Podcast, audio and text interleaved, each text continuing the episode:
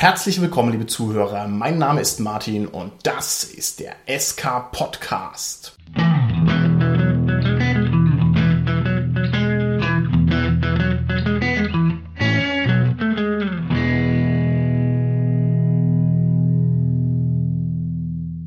Mir heute im Studio sind meine lieben Gäste, die Tanja, der Carsten und der Holger. Hallo, hier ist die Tanja. Hallo, hier ist der Carsten. Ja, hallo, der Holger hier. Unser heutiges Thema ist Spielleitersünden. Das heißt, wir werden heute die Spielleiter dieser Welt ordentlich trashen, ja, über sie herziehen, sie ins Rampenlicht zerren und sie so ausleuchten, dass alle ihre grässlichen Furunkel äh, richtig schön sichtbar werden.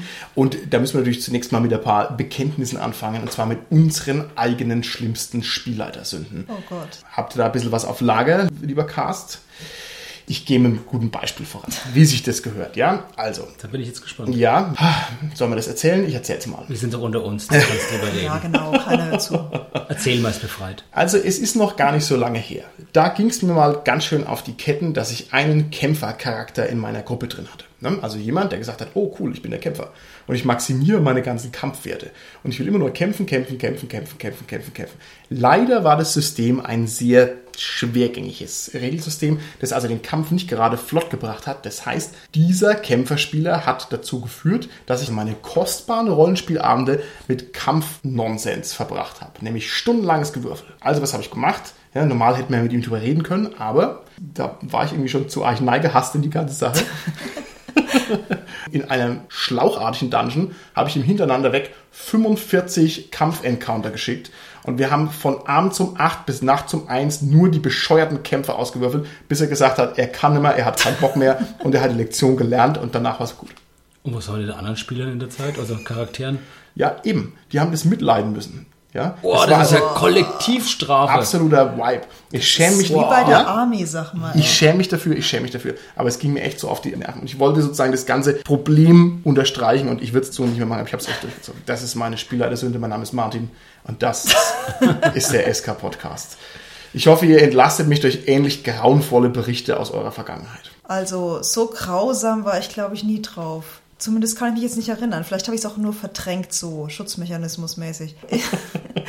Was mir schon passiert ist, ist, dass ich bestimmten Spieler, dass ich die einfach nicht höre. Also wenn die dann irgendwas sagen, dass ich die rausfilter. Also irgendwie ist das vielleicht auch so ein Selbstschutzmechanismus, aber dass ich manche Sachen einfach nicht mitkriege. Und das ist natürlich dann ganz schlecht eigentlich. Also das bedeutet, ich setze gerade an zum Monolog aus Romeo und Julia in meiner romantischen Komödie, die du endlich mal für mich spielleitest und dann hörst du mich gar nicht, weil du sagst, äh, der Martin, den höre ich doch schon immer im Podcast. Ich habe gerade nichts gehört. War da was? Exzellent, exzellent. Carsten, errette uns aus unserem Elend und sag uns, was du schon verbockt hast. Also ich kann es, glaube ich, zumindest quantitativ übertreffen, weil ich glaube, ich habe schon so ziemlich alle Spieler der Sünden, die denkbar sind, in meiner langen Rollenspielkarriere begangen als Spielleiter. In der Vergangenheit vor allem, dass ich zu zwanghaft versucht habe, den Plot und das Abenteuer so durchzuspielen und so zu präsentieren, wie es bei Kaufabenteuern geplant oder gedacht ist, eben, Nein. die darauf angelegt sind. Ja, und ich gedacht habe, Mensch, ich habe das Ding ja gekauft und habe es auch vorbereitet, die ganzen Räume, jetzt müssen die auch alle durchgespielt werden. Wie nennt man das? Railroading. Oh Gott, er hat's und- gesagt. Sag am Mikrofon, ich bin Carsten, ich bin ein Railroader. Ich bin Carsten und bin ein zwanghafter. Ich bin Carsten und ich war ein zwanghafter Railroader und das ist der SK Podcast und es tut gut, das jetzt hier zu sagen. Hallo Carsten. Hallo Cast. Ja.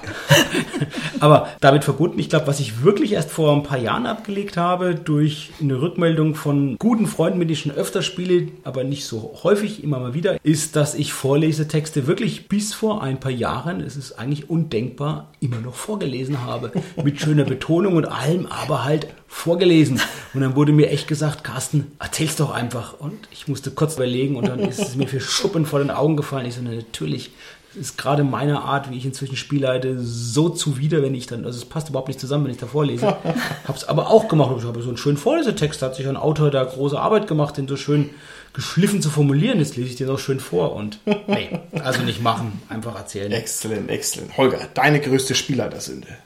Gibt's noch keine. Du kannst sozusagen noch weiß heiraten, ja?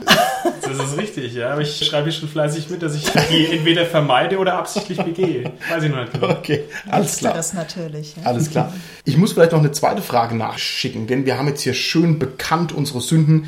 Kriegt ihr das eigentlich als Spielleiter überhaupt mit, wenn ihr grobe Fehler macht? Habt ihr da die nötige Selbstspiegelung oder wie ist das bei euch? Puh, es kommt so ein bisschen drauf an, inwieweit man den Spielern das anmerkt. Also manche schlucken da ja ganz gewaltig einfach Sachen in sich rein, aber ich denke, wenn da auf einmal einer da sitzt und überhaupt nicht mehr sich rührt und man fragt sich, hey, warum, dann sollte man sich vielleicht Gedanken machen, ob man ihn vielleicht jetzt gebasht hat, ohne es zu beabsichtigen. Okay, okay. Ich mache es genauso wie du, Tanja. Ich beobachte die sehr genau beim Spielen und versuche mich dann auch anzupassen, sodass es so hoffentlich nicht mehr so vielen Fehlern kommt, indem ich die ganz gut unter, ja, unter Beobachtung habe und einfach auf die eingehe einfach. Ja? Ja, auch auf das Nonverbale, also gar nicht immer gucke, also einfach beobachte, wie die jetzt Spaß haben in der Runde, wie die gerade dabei sind und das einfach berücksichtige beim Leiden. Okay. Und wenn man es halt nicht mitkriegt, dann ganz ehrlich hoffe ich einfach, dass ich das entsprechende Feedback kriege. Also, okay. dass ich jetzt die direkt frage, mache ich eigentlich nicht. Also, ich finde es schön, dass ihr das so toll könnt. Bei mir ist es meistens so, wenn der Abend vorbei ist, dann gehe ich raus und mache mir also Self-High-Five, ja, denke mir, yes, bestes Abenteuer aller Zeiten. Alle waren begeistert und so, ne? Und lege mich dann fröhlich in die Falle.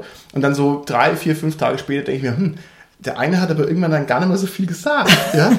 Oder dem hast du ja siebenmal hintereinander die Aktion kaputt gemacht und sowas. Also ich merke es nicht, wenn ich ehrlich bin. Ich merke es nicht, da bin ich zu büffelig. Ach ja, was soll man machen? Okay. Wir müssen vielleicht ganz kurz mal drüber reden, bevor wir mit der Folge wirklich loslegen, was wir denn mit Sünde meinen. Ja, Spielleitersünde. Wie würden wir das definieren? Was ist denn eine Spielleitersünde?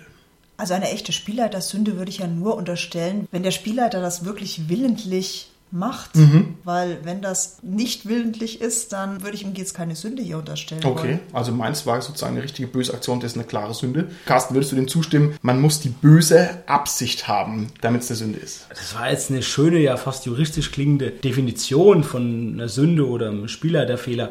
Ich glaube aber, für das, worüber wir heute reden, ist es vielleicht nicht ganz so zielführend, weil ich vermute, dass die meisten Spieler der Sünden genau deswegen entstehen, weil derjenige, der sie begeht, denkt, dass es so sein sollte, dass so ein gutes Rollenspiel mhm. auszusehen hat und dass so ein gutes Rollenspiel abzulaufen hat und sich deswegen so verhält. Das würde natürlich den Spielleiter moralisch entlasten. Ne? Also man würde dann sagen, es ist dann eher ein Fehler, oder? Als eine Sünde. Ja, ist es dann sicherlich, aber das zeigt natürlich auch, dass es gar nicht so leicht zu verändern ist. Wenn ich jetzt Fehler aus Unwissenheit begehe, mhm dann kann ich es ja leichter ändern, indem ich das Wissen einfach nachhole und mir okay. verschaffe. Wenn ich aber die Fehler begehe aufgrund von so einer Einstellungssache, muss ich die Einstellung ändern und das ist schwierig. Ja, okay. Dann würde ich vorschlagen, dass wir jetzt für unsere Folge Spielleiter Sünde den Begriff gleich mal in die Tonne schmeißen und einfach mal lieber über Spielleiter Fehler sprechen. Ne? Und ein Fehler, da sind wir jetzt auch mal ganz neutral und sagen, das ist einfach alles, was nicht ganz so optimal läuft. Einverstanden? Ja? Okay. Gut, wunderbar. Und jetzt muss ich natürlich als ersten Schritt mal meine Mitspielleiter draußen an den Empfangsgeräten in Schutz nehmen. Denn es gäbe eine Reihe von Ansätzen, die das sozusagen unmöglich machen, dass man überhaupt einen Spielleiterfehler begeht. So, legt mal die Ohren an, lieber Cast. Ich werde jetzt mal ein paar Argumente sagen, warum ein Spielleiter keine Fehler begehen kann. Seid ihr bereit? Bin ich gespannt. Ja. Ich auch. Erstens, Rollenspiel ist Kunst. Da haben wir eine Folge zu gemacht. Und wir Echt? sprechen hier gar nicht über Spielleiterfehler. wir sprechen über künstlerische Freiheit, okay? Wenn ich also mein Abenteuer durchrailroaden will, dass es knallt, dann ist es halt einfach meine Art, mich künstlerisch auszudrücken. Was das, sagt ihr denn dazu? Das ist jetzt schon eine ganz blöde Ausrede, oder? Aber ziemlich, ja. Jetzt mal ein bisschen mit weniger Faxen. Es gibt eine Menge Rollenspieltheorien. Also es gibt ganz, ganz viele Ansätze, was Rollenspiel ist und wie es laufen soll und so weiter. Und also jetzt hier glatt irgendwo was zu treffen, was wirklich überall verpönt ist, ist gar nicht so einfach. Ich sehe so ein bisschen die Grenze, wenn es zu Lasten der Spieler geht oder wenn die Spieler drastisch gesprochen drunter leiden. Mhm, also mhm. dann würde ich sagen, ist die künstlerische Freiheit irgendwann mal zu Ende. Ne? okay. Die Frage ist natürlich auch, was ist eigentlich das Ziel des Rollenspiels? Und man könnte annehmen, wie du es gesagt hast, das Ziel ist es hier, einen künstlerischen Ausdruck zu verschaffen oder eine künstlerische Darstellung zu bieten. Ich würde aber sagen, das Ziel des Rollenspiels ist es doch, gemeinsam in der Runde möglichst viel Spaß zu haben. Mhm. Okay, gut. Und vor allem dafür zu sorgen, als Spielleiter, dass die Spieler Spaß haben. Und deshalb sind alles das Fehler, die dazu führen, dass der Spaß der Spieler gemindert wird. Schön gesagt. Schön gesagt, aber es ist nicht ganz richtig. Ich mache mit der Aha. nächsten These weiter. Alle sollen Spaß haben, ne? Ja. Aber ich bin ja der Spielleiter und ich mache mir die ganze Arbeit. Das heißt, da kommen also die Spieler her wie die kleinen Häschen, reinkoppeln und sagen, bespaß mich, bespaß mich, bespaß mich. Aber ich bin der Spielleiter, ich mache mir die ganze Arbeit, ich bereite das ganze Zeug vor. Das heißt, ich habe recht. Ich kann keinen Spielleiterfehler machen, ja, weil ich die ganze verdammte Arbeit mache.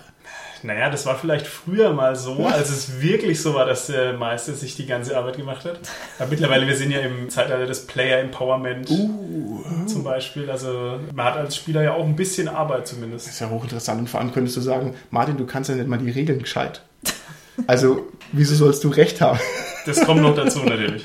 Ja, aber Holger, du meinst, die Revolution ist am Laufen, die Revolution der unterdrückten Spieler, ja? Natürlich. Player Empowerer mit den Ohren an die Scheunen nageln, wo man sie erwischt. Nächstes Argument dafür, dass ich gar keine Fehler machen kann, ist ja schlicht und ergreifend, weil ich einfach der erfahrenste Spieler bin. Die Spielwelt kapiere ich am besten und ich habe die meiste Spielerfahrung.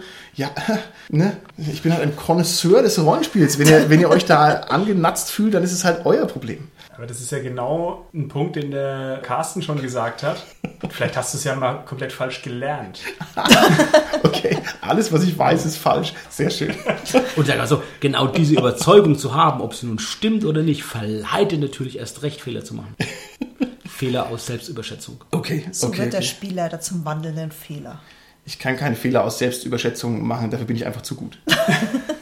Okay, vielleicht jetzt mal mit ein bisschen weniger Gealber. Mal ganz im Ernst. Wie bekommt man denn als Spielleiter raus, ob der Fehler jetzt an einem selber liegt oder ob der Fehler vielleicht an der Gruppe liegt? Das ist doch ein ernsthaftes Problem, ne? Irgendwie was läuft nicht. Wie kriege ich das denn raus? Da würde ich mit Empirie arbeiten. Also wenn man mit mehreren Gruppen spielt und man regt sich immer auf, dass diese Gruppen das verdammte Abenteuer nicht lösen und es ist immer dasselbe und es sind immer dieselben Fehler, dann würde ich mir doch mal Gedanken machen, ob es nicht vielleicht an einem selber liegt. Okay. Wenn es jetzt ja Gruppenprozesse betrifft, ich meine, da liegt es natürlich sowohl an der Gruppe als auch an mir als Spielleiter.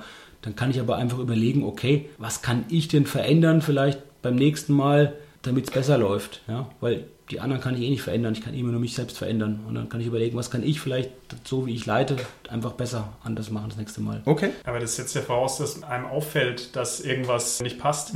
Das ist ja schon die Frage, wie kriegt man das raus? Also da muss man ja mit der Gruppe reden, beziehungsweise überhaupt, wenn die auf einen zukommen, sich das auch konzentriert anhören, die konstruktive Kritik hinnehmen und dann an sich arbeiten. Ja? Okay. Wenn ich nur mal hier den Blickwinkel ein bisschen rumdrehe, ist man denn als Spieler in einer Rollenspielgruppe feedbackpflichtig? Denn offensichtlich ist es gar nicht so einfach hier, was man als Spieler da verkehrt macht, selber mitzubekommen. Jeder trägt so seinen blinden Fleck. Auch sogar, wenn man sich Mühe gibt, kann man auch beim besten Willen bestimmte Sachen einfach nicht wegkriegen oder auch nicht wahrnehmen. Ist man als Spieler feedbackpflichtig, Tanja? Kann ich von dir erwarten, dass du mir nach dem Abenteuer sagst, Martin, das war Schrott, das war Schrott, das war Schrott, das war Schrott. Puh, also ob ich dir das dann wirklich ernstlich sagen würde, ist natürlich die andere Frage. Aber ich meine, es wäre natürlich in meinem Interesse, wenn, keine Ahnung, du jetzt richtig schlecht geleitet hast oder wirklich eine Spielleitersünde begangen hättest oder einen Spielleiterfehler gemacht hättest. Und ich habe den Eindruck, du hast nicht gemerkt, dass du uns da tierisch was vor den Latz geknallt hast. Dann wäre es ja in meinem Interesse, dass ich dir dann entsprechendes Feedback gebe. Also Pflicht würde ich nicht sagen, aber Okay. ich fände es sinnvoll. Gut, Carsten? Auch ich finde, es gehört in gewisser Weise ein Stück weit dazu und ist einfach nur nett und fair, das zu tun. Ja. Wobei mir nicht unbedingt auch negatives Feedback geben muss. Man kann ja auch erstmal auch sagen, was einer gut gemacht hat. Und das hilft dem Spieler da auch eine Menge. Ja. Es hilft ja wieder Fehler zu vermeiden, wenn ich das, was ich gut mache, einfach bewusst einsetze und einfach gut mache. In der Zeit mache ich wahrscheinlich keinen Fehler. Okay, prima, gut.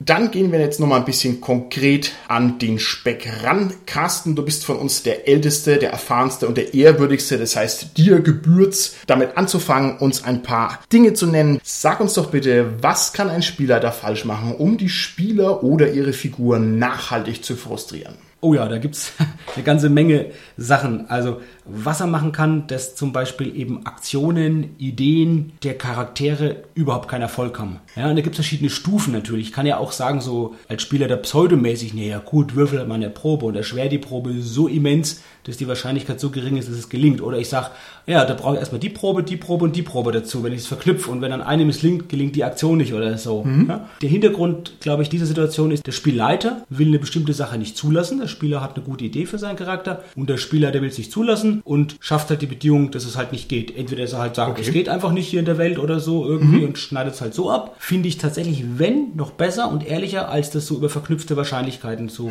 versuchen, indirekt zu machen. Okay. Genau, das finde ich auch, weil wenn du ganz ehrlich sagst, quasi passt nicht in meinen Plot, okay, das ist jetzt natürlich ganz lame, aber wenn du sagst mit Begründung, warum das nicht funktioniert, dann finde ich das noch nachvollziehbar. Aber wenn du wirklich sagst, naja gut, jetzt würfel noch mal da drauf und würfel noch mal da drauf, irgendeiner von diesen verdammten Würfeln wird doch irgendwann nicht mehr funktionieren.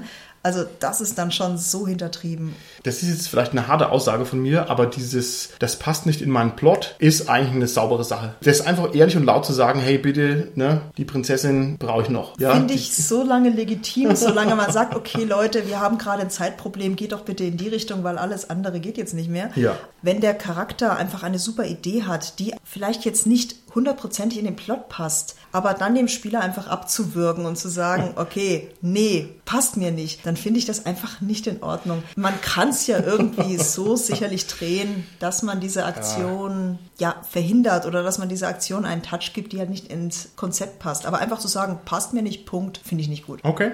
Ich glaube, das Verwerfliche beim Beispiel von Carsten ist eher diese vorgebliche Freiheit. Ne? Aber gut, kann man auch geteilter Meinung sein. Also, dass halt man hier die Regeln vorschützt, um zu sagen, es geht nicht, obwohl man auch gleich sagen könnte, es geht nicht, oder man müsste es halt zulassen. Also, eine von den Sachen muss man sich halt dafür entscheiden. Gut, Carsten. Was ja auch die Spieler frustriert ist, wenn das Balancing schlecht ist. Mhm. Und zwar in der Form schlecht, dass die Gegner einfach viel zu gut sind und daher auch die Aktion nicht mehr gelingen können. Mhm. Ja. Das ist dann so ein bisschen das Gleiche bei den Regeln, ne? dass ich dann sozusagen die Hintergrundwelt vorschütze. Ne? Ich verhindere halt dann durch vorgebliche Elemente der Hintergrundwelt, dass die Spieler machen können, was sie wollen. Okay, alles klar. Was noch? Was auch gängelt ist, wenn einfach NSCs dabei sind, die zu stark sind. Ja? Und selbst wenn die auf Seiten der Charaktere stehen und wenn dann ein Kampf ist und dann regelt immer der NSC für sie und die anderen dürfen, die, ihre Charaktere dürfen nur zuschauen. Ein Ja. Mary Sue meinst du jetzt, ja? Ja, das ist richtig. Das ist auch sehr undankbar. Ich muss sagen, ich würfel keine Kämpfe aus für irgendwelche Nichtspielercharaktere. Das ist mir auch echt zu anstrengend. Dann geben die sich die Klinke in die Hand. Das ist ja blöd. Okay, gut. Das ist tatsächlich nicht gut, wenn das ein Spieler da macht. Vor allem letzten Endes fühlt der Spielleiter dann mit sich. Das ist ja nicht Sinn und Zweck der Aktion. Ja. Man will ja eigentlich mit den Spielern spielen. Ja. Was man da machen kann, ist, dass man dir natürlich den NSC einem Spieler in die Hand drückt. Am besten halt den Barden, der ohnehin nicht mitkämpfen kann. Das funktioniert eigentlich ganz gut. Die Sachen so ein bisschen outzusourcen, aber naja, kämpfen ist es eh nicht meine Stärke. Vielleicht ist nur der Vollständigkeit halber nochmal zu erklären, was es mit diesem Mary Sue-Konzept auf sich hat. Das war eine Star Trek-Fangeschichte, wo ein weiblicher Fan sich in, ja, wahrscheinlich William Shatner oder Captain Kirk verliebt hat und da die Mary Sue erfunden hat, einen Charakter und die war so voll im Mittelpunkt dieser Geschichte und hat alles perfekt gemacht. Ich habe die selbst leider nie gelesen, diese Fangeschichte, aber das ist so der Begriff dafür, wenn NSC dann einfach zu viel Aufmerksamkeit bekommt und dann der Spielleiter sich letztendlich selbst in diesen NSC verliebt. Man könnte es vielleicht auch so eine Art Pygmalion-Effekt nennen, ja. Und also, Beziehungsweise, ja. dass er sich selber spielt und hier seine persönlichen ja, Bedürfnisse quasi auslebt. Wo man auch Ja. sagt, "Hm, muss das sein. Man könnte auch ein Gegner der Charaktere sein und dann können die den nie besiegen, weil der Spieler da so in dieser Figur hängt. Ne? Und die, das ist einfach wirklich was, was einfach richtig frustriert. Okay, alles klar. Weitere Spielleiterfehler können daran bestehen, dass die Stimmung und die Emotion nicht richtig gemanagt wird. Also was zum Beispiel ein krasses Problem ist, ist, wenn der Spielleiter ständig aus seiner Spielleiterrolle rausfällt. Das ist mir schon auch aufgefallen. Kennt ihr das von Cons? Man sitzt bei einem Spielleiter und dann kommt jemand vorbei und quatscht den Spielleiter an und der Spielleiter müsste eigentlich sagen, halt mal die Klappe, ich tu gerade Spielleiten. Aber was macht der stattdessen, Carsten? Der sieht es als eine willkommene Abwechslung und beteiligt sich dann quasi am Outgame-Gespräch. Ja. Martin, du hast gerade ein wichtiges Unterscheidungskriterium angesprochen. Und zwar für Spielrunden, die zu Hause gespielt werden und für Spielrunden, die ich jetzt auf Con spiele. Bestimmte Fehler passieren eher bei den einen oder bei den anderen und wirken sich bei dem einen manchmal stärker aus als bei dem anderen. Jetzt gerade das, was du angesprochen hast, ist eben sowas, was einfach halt vor allem auch auf Cons passiert, wo man eher vielleicht mal gestört wird. Ja? Eine Möglichkeit, um das zu verhindern, ist einfach auch, wenn man die Möglichkeit hat, was auch einige Cons machen, in einem getrennten Raum zu spielen Okay, gut. ist die Wahrscheinlichkeit, dass jemand kommt, eben nicht so hoch. Und dann ist es einfach auch die Disziplin des Spielers, dass der auf so Störungen einfach nicht so eingeht, sondern einfach nur kurz versagt, dann aber wieder zurück zur Runde kommt. Okay. Nee, stimme ich absolut zu, dass man das mit Con-Abenteuern in normaler Spielrunde, dass man das auseinanderhalten muss. Aber ganz ehrlich, dieses Problem, was ihr gerade beschrieben habt, das haben wir auch schon bei uns in der Spielrunde, weil da fällt einem auf einmal ein, ach und übrigens, ich war in dem Film so und so und wumm und schon ist man draußen und die ganze Stimmung ist hinüber. Also das ist dann jetzt nicht notwendig ein reiner Spielleiterfehler, aber es kann natürlich auch von ihm ausgehen. Also ich erzähle gerade eine Sache und dann, ach hey, da fällt mir ein, die Szene in dem Film, könnt ihr euch erinnern, das ist mir auch schon passiert. Das Problem ist, dass man ein bisschen in der Zwickmühle ist, dass man ja als Spieler da sagen muss, haltet mal die Klappe, wir spielen jetzt weiter. Und das ist halt ganz schön arrogant. Ne? Das einer Gruppe von erwachsenen Leuten zu sagen, hört mal auf mit euren blöden Privatgesprächen, finde ich, ist heftig. Das muss man erstmal machen. Das heißt nämlich, ihr seid alle doof, ich bin der Beste. Und das finde ich schwierig, da sozusagen sozusagen die Zügel anzuziehen. Man muss es halt trotzdem machen. Lieber Holger, wie siehst du das? Magst du das, wenn der Spielleiter dich zur Disziplin anhält? Habe ich keine Erfahrung damit, weil du das ja nie machst. Nicht? Nicht so wirklich zumindest. Nee, ich will jetzt mal den Punkt von der Tanja aufgreifen. Es ist natürlich ein Problem, wenn quasi die ganze Gruppe irgendwie Albernheiten macht und der Spielleiter dann nicht noch sagt, hier, wir müssen mal weiterspielen. Als konkretes Beispiel, das hatten wir mal in der Cthulhu-Runde. Mhm. Das war auch quasi für den Podcast, wo wir dann gesagt haben, jetzt müssen wir mal wirklich mal ernsthaft machen. Und Mhm. das hat auch funktioniert, weil dann alle so ein bisschen mit dabei waren. Ja. Aber in der normalen Runde ist es wirklich so, naja, man hat halt gerade nicht das Spotlight, dann passe ich halt auch nicht so auf und dann kann ich mich vielleicht mal mit meinem Nebenmann, der auch nicht das Spotlight hat, kurz unterhalten. Okay, gut. Genau, das finde ich ganz wichtig, wenn es wirklich nur zwischen, keine Ahnung, zwei Spielern ist und die anderen sitzen rum und können gerade nicht weiterspielen, weil da eben zwei gerade anderweitig beschäftigt sind. Also da wäre es jetzt Aufgabe des Spielers, natürlich zu sagen, okay, jetzt aber stopp. Okay. Aber ich Also, mache da noch mit, ne? also kann man vielleicht sagen, Spieler der Fehler kann auch sein, dass er zu wenig streng ist. Manchmal muss man ein bisschen strenger sein. Kennt Ja. ihr das, den Spielerfehler, dass zu viel Hintergrundmasse auf die Leute draufgeschmissen wird? Oder zu viele Regelmasse? Ja, dass also sozusagen mal ganz schnell ein Exkurs über das Trebuchet-Wesen im spätmittelalterlichen Frankreich rauskommt, wie das funktioniert und so. Ist das ein Problem? Also ich kenne da eine Sache, die ich allerdings nicht persönlich erlebt habe. Und das war tatsächlich auf einem Con-Abenteuer war das der Fall. Also beim Privaten wäre das vielleicht eine andere Sache, weil man da eine andere Zeitproblematik hat. Aber da hat einer halt wirklich von den vier Stunden, die fürs Abenteuer zur Verfügung gestanden hat, hat er zwei Stunden allein die Welt erklärt. Und die Leute wollten ja eigentlich spielen. Und das war eigentlich auch ein No-Go. Ja. Ich habe mal die komplette Edda erklärt bekommen und die Edda ist ein langer Text. Was für ein Rollenspielsystem war das dann? Das weiß ich nicht mehr. Da ging es um Mittelalterzeug und da war dann irgendwie plötzlich so ein Battle zwischen dem Spieler und dem Spielleiter, wer der krassere Mittelalterkenner ist. Frag mich nicht die Details. und dann hat einer gesagt, so, die Edda funktioniert aber so. Hat Luft geholt und hat zwei Stunden lang die Edda erzählt. Cool, meine, das kann ich die Edda ein bisschen besser, aber ist vielleicht auch nicht das, was man vom Spielleiter so unbedingt will. Weitere Stelle, wo es einfach stört, wenn man jetzt zu viel über Regeln diskutiert, ist halt im Abenteuer. Also, es ist irgendwie ein Kampf zu machen und dann streitet sich halt der Spieler da mit einem Spieler über die Regeln und die machen das vielleicht eine Stunde und lesen dann nach und suchen dann und überlegen und gucken und hin und her und das reißt ja völlig die Immersion Ja. raus. Ja, ja. Ich finde, da sind dann mehrere Fehler drin. Erstens mal ist es ein Spotlight-Fehler, weil der dann Ja. die anderen Spieler einfach vernachlässigt. Und das ist ein Fehler, den man auch übertragen kann auf andere Situationen. Das muss keine Regeldebatte sein, sondern das Spotlight muss einigermaßen verteilt sein. Gleich verteilen geht eh nicht, aber es muss schon so gleich wie möglich verteilt sein.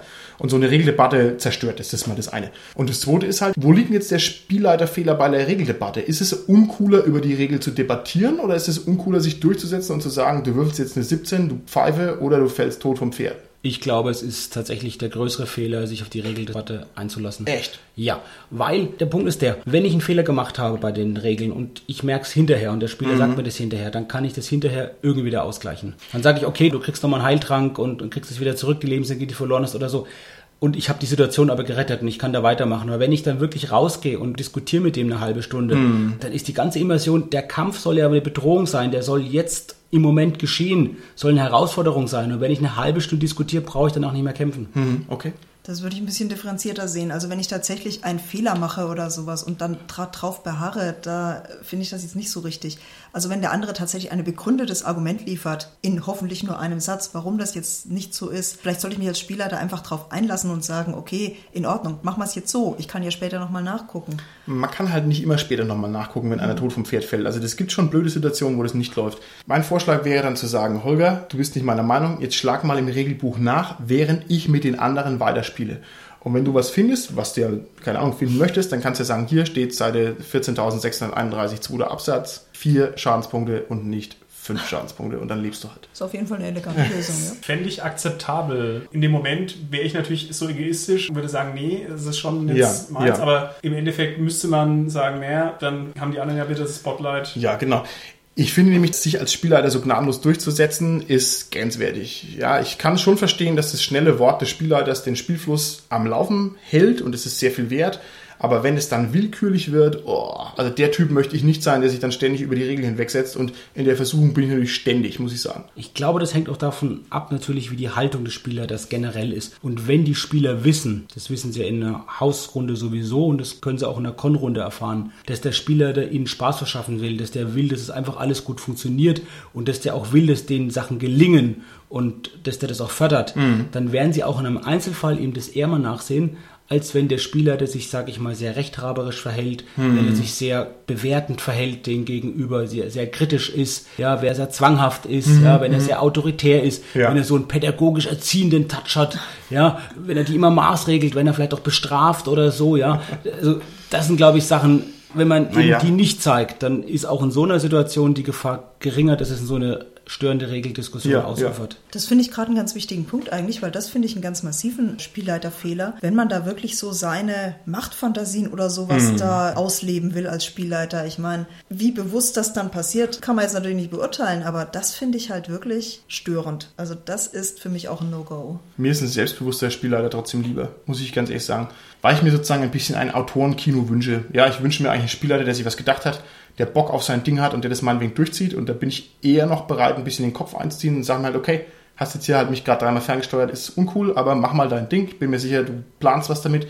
Ah, ich weiß es nicht. Ich weiß es nicht. Aber würdest du wirklich dich die ganze Zeit nur fernsteuern lassen Nein. und das, irgendwann das Gefühl kriegen, so, hey, ich bin doch eigentlich nur für den Spielleiter da, aber wir Nein. sind nicht fürs Abenteuer da? Aber ich darf ja nie spielen, Tanja. Ich muss ja immer Spiel leiten. Wie schön wäre das, wenn ich einmal ferngesteuert werden würde. Ah, wäre das schön. Ich möchte gerade den einen Punkt nochmal konkret machen an einem Beispiel, dieses erzieherisch-pädagogische, ja, wenn ich also als Spielleiter die Absicht habe, die Spieler zum ja, richtigen, guten Rollenspiel zu erziehen und zeigen muss, dass einfach einige Aktionen, die sie haben, Unsinn sind.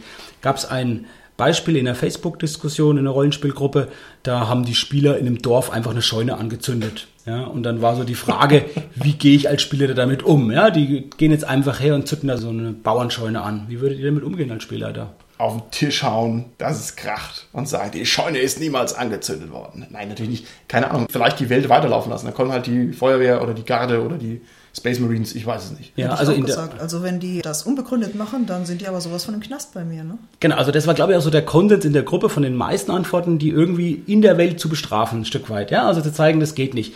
Und ich habe mir überlegt, das ist natürlich immer die Frage, wie spontan man ist. Aber ich würde im Nachhinein einfach machen, da war das Warenlager einer Räuberbande. Und das habt ihr jetzt angezündet. Und die Dörfler sind euch dankbar. Die danken euch für das, was ihr getan habt. Und dann kommen im Nachhinein irgendwann natürlich auch noch die Räuber, die Rache üben wollen. Also der Punkt ist dabei, und das finde ich, glaube ich, ist eine elegante Lösung, dass ich erstmal die Erwartung umkehren würde. Cool. Ich würde die Erwartung der Oh, Spieler erstmal cool. umkehren, weil wenn die die Steuer anzünden, die wollen ja erstmal provozieren. Und die erwarten, dass sie vielleicht dann irgendwie hier mit der Knude eins überkriegen. Ich würde sie erstmal belohnen. Das ist erstmal die erste unerwartete Ding. Und dann mit der zweiten kommt dann natürlich auch noch dann das Exzellent. Macht durch Pattern Interrupting. Sehr, sehr schön. Ja, sehr schön, sehr schön, sehr schön. Wir haben vorhin darüber gesprochen, dass der Fokus oftmals nicht perfekt gemanagt wird und dass das also auch ein berühmter Spielleiterfehler ist. Habt ihr vielleicht noch was, was ihr mir sagen könnt im Bereich des Zeitmanagements? Ähnlich. Schwierig. Im Anschluss an das, was ich vorhin schon gesagt habe, mit dem Rumblödeln oder nicht aufpassen während der Spielrunde. Es gibt natürlich auch das schon vorher, bevor man anfängt. Er trifft sich ja erst an dem Abend und muss dann natürlich erstmal erzählen, was in der Woche so gelaufen ist. Und wenn das natürlich auch etwas länger dauert, dann hat man natürlich ein Problem mit der Zeit. Also du meinst, die Leute erwarten einen Spieleabend und der Spielleiter erzählt aber erst, was er alles für Filme angeguckt hat vorher. Das ist richtig. Das geht nicht. Ja? Gut. Wenn das vom Spielleiter ausgeht, ja, das ist dann ein Spielleiterfehler. wenn das von allen ausgeht, dann weiß ich nicht, was ein Spielleiterfehler ist.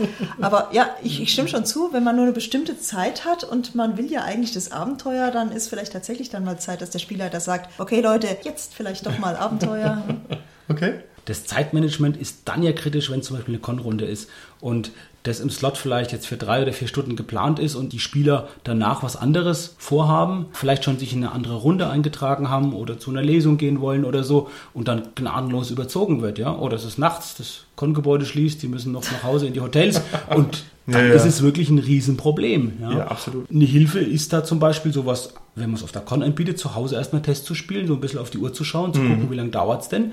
Dann auch nicht alle Szenen auszuspielen, auch mal was abzukürzen, gerade Reisen abzukürzen, vielleicht auch einfach zu sagen, ihr seid jetzt direkt da an dem Ort und ihr könnt vielleicht noch im Nachhinein kurz in der Retrospektive ganz kurz sagen, was ihr davor gemacht habt. Und das lasse ich mir aber indirekt in ein paar Sätzen dann erzählen. Ich stimme dir absolut zu. Die Zeit zu stauchen oder die Zeit zu dehnen, das sind zwei unglaublich mächtige Werkzeuge im Werkzeugkasten des Spielleiters. Und das nicht drauf zu haben, ist ein massiver Fehler. Das muss man schon wenigstens in den Grundlagen beherrschen, ansonsten leiden alle drunter. Ein Punkt, der noch dazu kommt, ist, wenn der Spielleiter mit einzelnen Spielern immer rausgeht, weil er halt was erzählen will, wo er sagt, das weiß natürlich jetzt nur dieser eine Charakter im Sinne der Immersion, das ist ja wieder, ne, was man vorhin als Punkt auch hat, mhm. weil ich die Immersion für alle aufrechterhalten will und die Logik erzähle ich es immer nur dem einen und dann sind immer dann die anderen unbeschäftigt. Wenn wir uns jetzt auch überlegen, selbst ich würde mit euch drei jetzt ein Abenteuer leiten und ich würde mit jedem von euch eine Viertelstunde rausgehen, dann wären insgesamt die anderen beiden eine halbe Stunde ohne Spiel und hätten eine Dreiviertelstunde Unterbrechung des gesamten Gruppenspiels dadurch. Ja. Das würde ich nicht mehr machen so. Ich habe es früher auch gemacht, wie viele andere Sünden auch,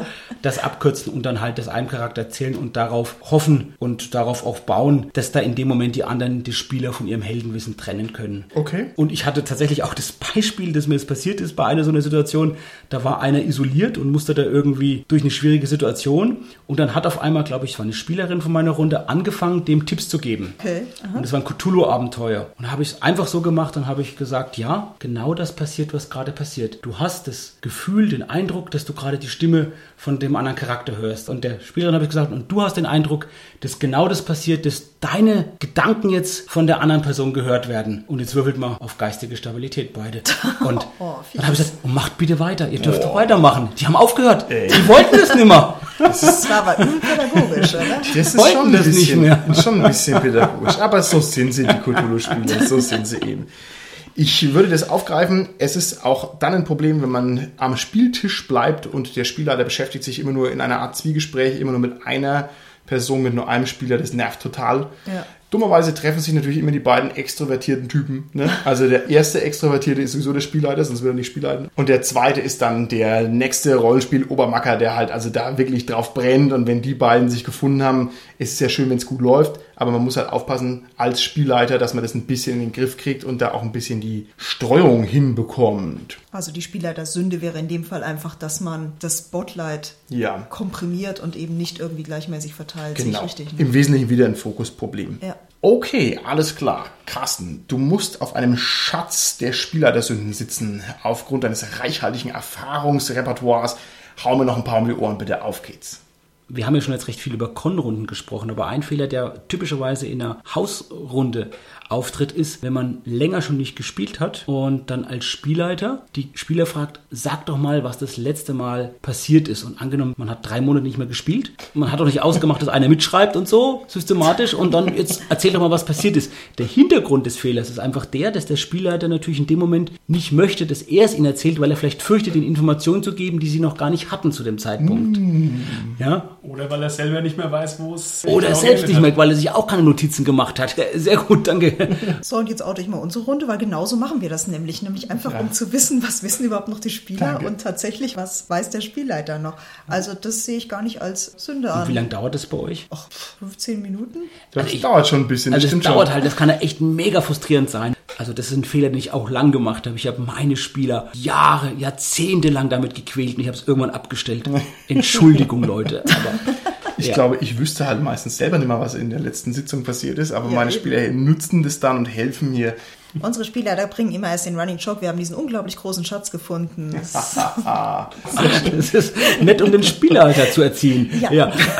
Ein anderer Fehler, der mir einfällt, ist, wenn ich als Spielleiter bei der Darstellung eines Nichtspielercharakters Dinge, die ich darstellen kann, erzähle. Stellt euch Folgendes vor. Ich würde euch sagen, im Abenteuer als Spielleiter, und der Mann hebt an, um mit tiefer Stimme mit euch zu sprechen. Anstelle, dass ich sag, wer seid ihr? Also, ja, Okay, okay. Ne? Also das kann man einfach vormachen und das muss ich nicht erzählerisch irgendwie versuchen darzustellen, ja, und mit irgendwelchen Adjektiven beschreiben. Das mache ich einfach vor. Was, was ich vormachen kann, mache ich vor. Punkt. Das ist Okay. so, wie wenn man Texte vorliest, meinst du jetzt. Also, dass man eben nicht auf den reinen Text geht, sondern dass man wirklich spielt. Genau, ich glaube, du hast sogar recht, es hängt damit zusammen. Manchmal sind diese Vorlesetexte, die dann zu verleiten, auch so einen Fehler in der Art zu machen. Ja, genau. Okay. Ich habe noch einen abschließenden Tipp, was man als Spielleiter falsch machen kann. Und dieser Tipp passt sehr gut zu deiner Anfangsfrage, Martin. Ja. Weil du hattest ja gefragt, was kann denn der Spielleiter falsch machen, um die Spieler oder die Charaktere nachhaltig zu frustrieren. Was man da ganz einfach machen kann, ist einfach am Ende des Abenteuers eine Nachbesprechung machen kann, als Spielleiter die Spieler ansprechen und ihnen sagen, was sie alles jeweils falsch gemacht haben. Und sagen, Oh. das habt ihr nicht gefunden, das hättet ihr besser machen können, den Charakter hast du vielleicht noch schlecht gespielt, das passt nicht für den Charakter, den du gespielt hast und inhaltlich, da habt ihr gelost, da habt ihr das falsch gemacht und da habt ihr das übersehen und das übersehen und das übersehen.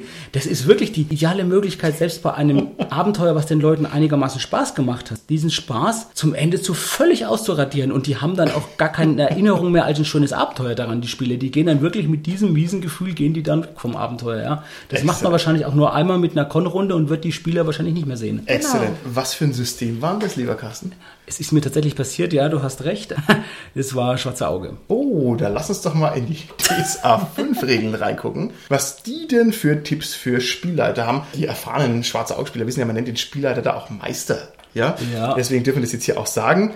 Da bin ich jetzt gespannt, was jetzt kommt, weil ich weiß, glaube ich, noch so, das war so von DSA 2, 3, vielleicht auch DSA 4 Abenteuern, dass es am Ende der Abenteuerpunktvergabe immer noch mal so eine Rubrik gab, dass es Punkte gab für gutes Rollenspiel, was ja genau dieses Endfeedback zwar auch positiv formuliert, aber trotzdem irgendwo befeuert. Also Okay. leg los, ich bin gespannt. Gut, ich bin auch sehr gespannt. Wir werden jetzt hier ein paar Tipps uns rauswählen. Und zwar wollen wir ein bisschen in Richtung Spielleiterfehler uns orientieren. Das heißt, die Tipps für den Meister müssen wir jetzt sozusagen ein bisschen umdrehen. Und die empfehlen hier die Regel gesagt, getan.